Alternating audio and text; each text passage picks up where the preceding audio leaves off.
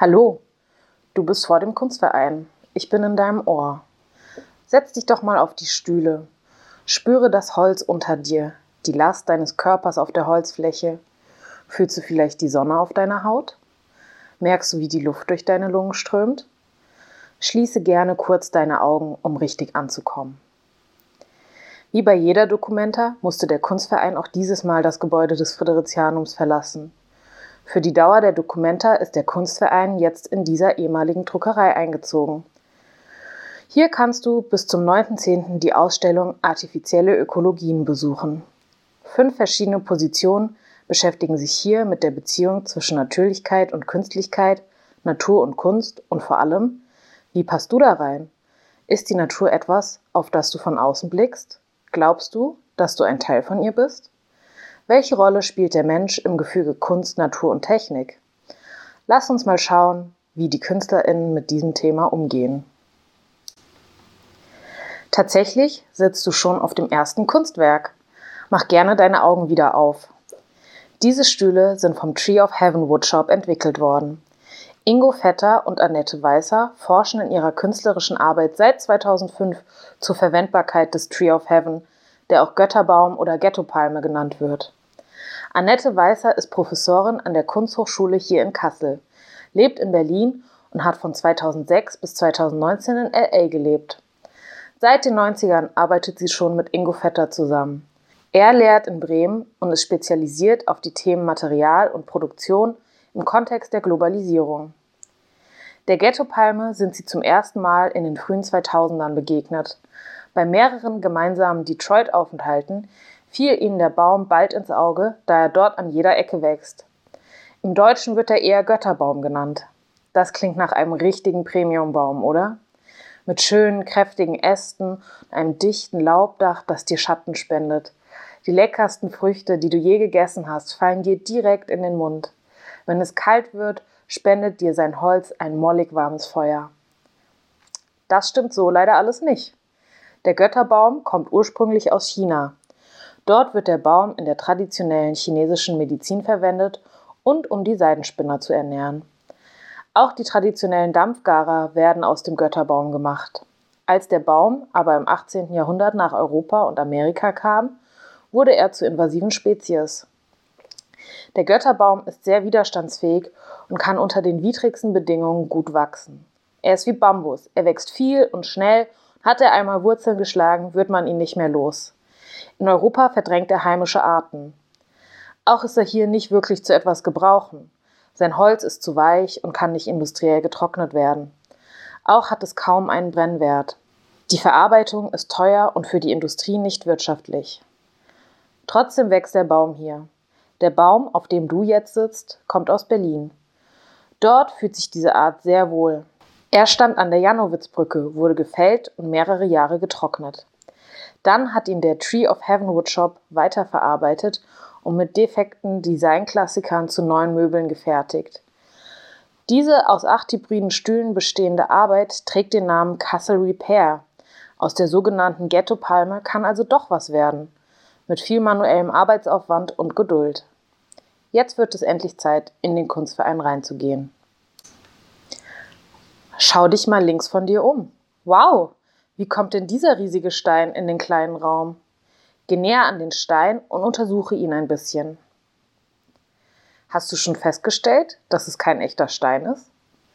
Er ist hohl, hier und da kannst du sogar in ihn hineinschauen. Diese Arbeit von Joaf Admoni stößt sofort ganz viele Fragen an. Wie ist der Stein reingekommen? Was macht er hier? Hm. Hast du schon festgestellt, dass es kein echter Stein ist? Er ist hohl, hier und dort kannst du sogar in ihn hineinschauen. Diese Arbeit von Joaf Admoni stößt sofort ganz viele Fragen an. Wie ist der Stein hier reingekommen? Was macht er hier? Wie bewegen sich Steine eigentlich? Und wieso genau wirkt er eigentlich so seltsam hier im Ausstellungsraum? Beim Wandern wäre er dir am Wegesrand wahrscheinlich kaum aufgefallen. Hier wirkt er deplatziert und fast schon wie eine mythische Erscheinung. Das Verhältnis von Natur und Künstlichkeit wird hier auf mehreren Ebenen untersucht. Ein solcher Stein ist durch die größten Kräfte der Natur geformt, älter und schwerer, als wir es uns vorstellen können. Er kann höchstens von Gletschern bewegt werden und von Moosen bewachsen werden. Ansonsten trotzt er stoisch Jahrhunderte seiner Umgebung und denkt nicht in menschlichen Größen. Was interessiert es so einen Stein, wenn sich der Mensch dran kratzt? Die erste Irritation entsteht über den Raumbezug. So ein Stein passt nicht in so einen menschengemachten Raum. Die zweite Irritation entsteht, wenn man feststellt, dass auch der Stein menschengemacht ist. Jaof Admoni ist ein in Tel Aviv geborener und in Berlin lebender Künstler. Die hier gezeigten Arbeiten passen genau ins Themenfeld dieser Ausstellung. Hier interessiert ihn die Natur als gesellschaftlicher Sehnsuchtsort und wie sich unsere Vorstellungen von Natur in unseren Denkmustern und unserem Alltag niederschlagen. Neben dem Stein siehst du ein kleines Gewächshaus, das ganz schön alt aussieht. Wobei, eigentlich ist es gar kein Gewächshaus, sondern eine Pflanzentrage, ein sogenanntes Wardian Case.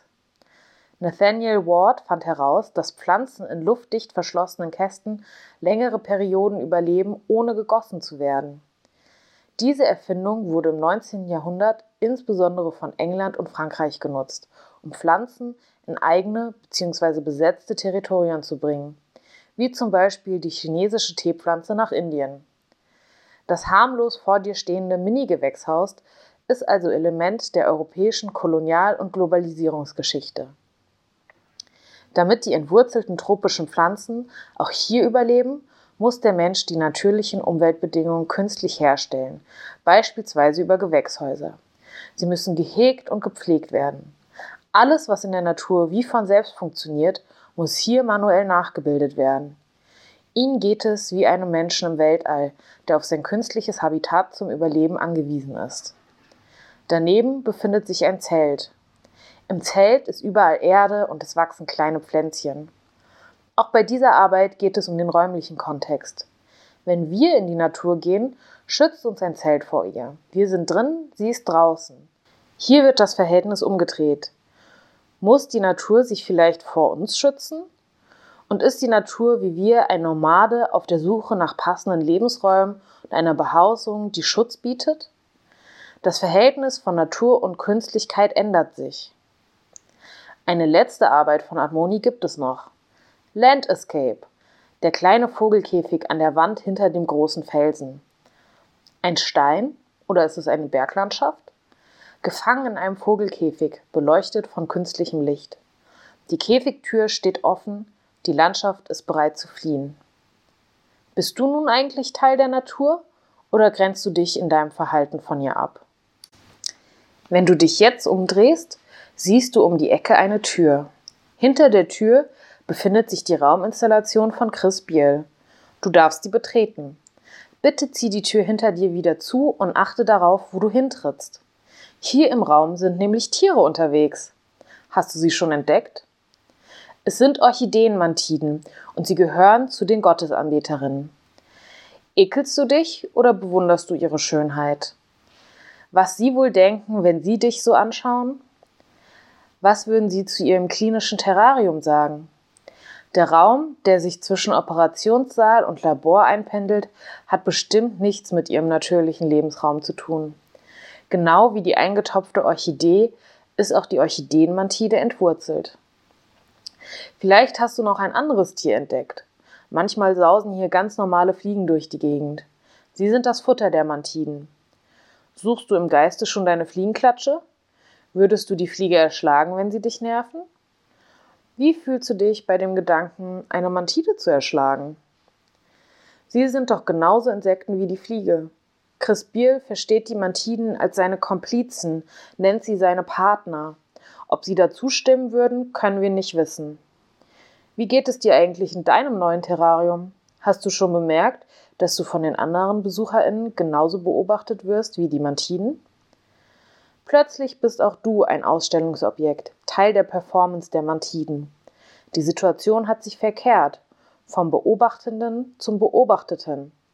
Auch die Mantiden beobachten dich vielleicht. Das Verhältnis von Mensch und Tier wird hier beleuchtet.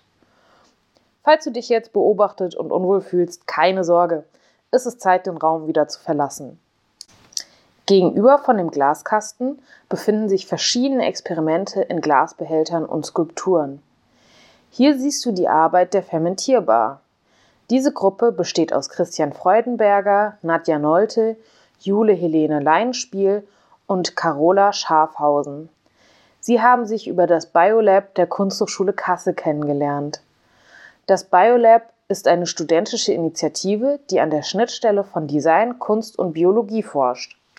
2020 hat sich die Fermentierbar als eigenständiges Kollektiv zusammengefunden. Sie beschäftigen sich mit der Fermentation als Kulturtechnik. Als ein Großteil der Menschen sesshaft wurde, mussten auch Lebensmittel haltbar gemacht werden.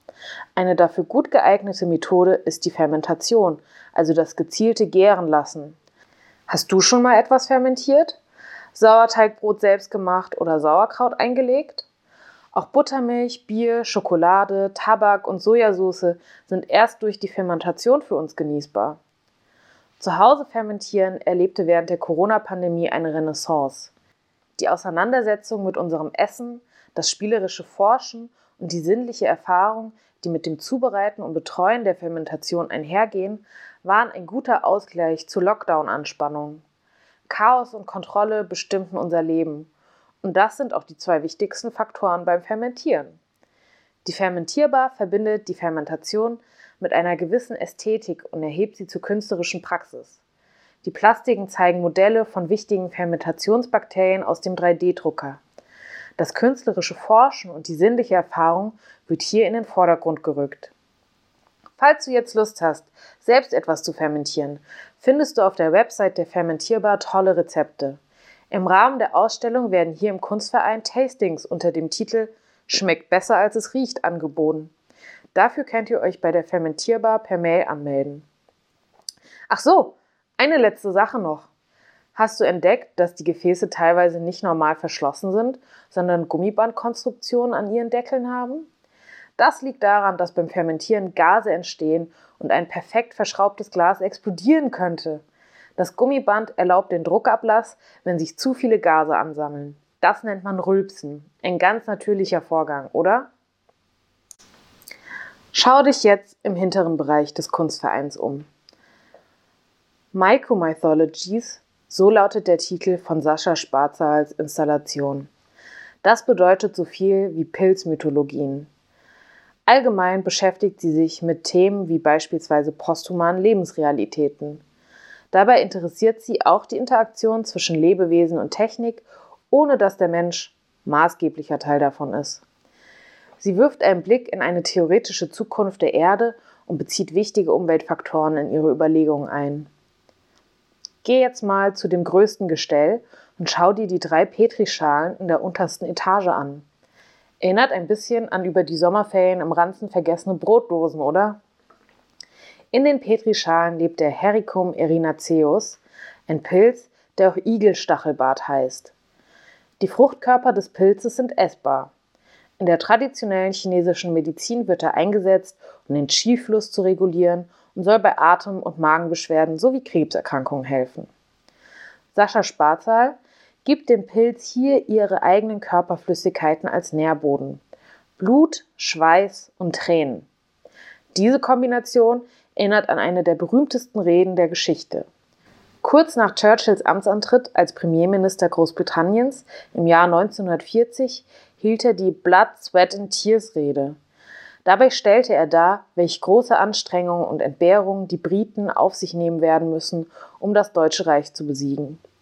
Auch schon Garibaldi und Roosevelt nutzten diese Phrase im 19. Jahrhundert, um kriegerisches Durchhaltevermögen anzuregen. Diese existenziellen Zutaten, die auch mit veralteten Bildern von Männlichkeit in Verbindung stehen, werden durch den Heilpilz in etwas Neues umgewandelt.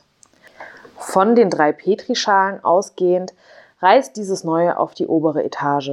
Die Trennung von Blut, Schweiß und Tränen ist aufgehoben und es wird eine gemeinschaftliche Verbindung mit dem Pilz eingegangen. Die oberste Petrischale wird durch eine mikroskopische Kamera aufgenommen. Die Verarbeitung dieser Daten findest du auf den Bildschirmen. Die Arbeit bekommt eine ästhetische, fast malerische Qualität. Mikroskopische Pilzlandschaften, Kartografien surrealer Orte, Organigramme und viel mehr kann man in diesen Bildern finden. Schau gerne eine Weile zu und finde deine eigenen Assoziationen zu Pilzmalereien auf den Bildschirmen. In dieser Installation thematisiert Sparzal auch Care-Arbeit, das Verhältnis von Mensch und nichtmenschlichen Lebewesen sowie verschiedene Kollaborationsmodelle. Nur durch eine enge Zusammenarbeit zwischen MikrobiologInnen, ProgrammiererInnen und den Künstlerinnen kann diese Arbeit überhaupt zustande kommen. Gleichfalls ist die Kollaboration zwischen Technik, menschlicher Körperflüssigkeiten und dem Pilz zu nennen. Es entsteht eine artifizielle Ökologie im Zusammenwirken von Pilz und Körperflüssigkeiten, die Sparzal zu, einer, zu einem Atlas der kollaborativen Kontamination ausarbeitet. Ich hoffe, du hattest Spaß mit dem Audioguide und hast auch ein bisschen was dazugelernt. Die verschiedenen Positionen der Ausstellung Artifizielle Ökologien zeigen die Potenziale künstlerischer Forschung auf und konfrontieren uns mit unseren Vorstellungen und Verhältnissen zu Kunst, Natur, Künstlichkeit und Natürlichkeit. Von surrealen und vermeintlichen Naturobjekten sind wir zu symbiotischen Zukunftsvisionen gewandert. Kommen wir zu der Frage vom Anfang zurück. Welche Rolle spielt der Mensch im Gefüge Kunst, Natur und Technik? Der Mensch ist zwar Teil der Natur, doch nimmt er auch Einfluss auf sie. Durch die Setzung des Menschen entsteht überhaupt erst die Idee von Künstlichkeit, Natürlichkeit und der Relation der beiden Sphären. Übrig bleibt somit die Frage, was passiert, wenn man den Menschen aus diesem menschengemachten Gefüge artifizieller Ökologien herausnimmt. Der Mensch entwickelt Technik, ist aber selbst Teil der Natur die er jedoch vermeintlich auch versucht zu regieren. Was passiert also, wenn der Mensch das Gespräch zwischen Technik und Natur verlässt?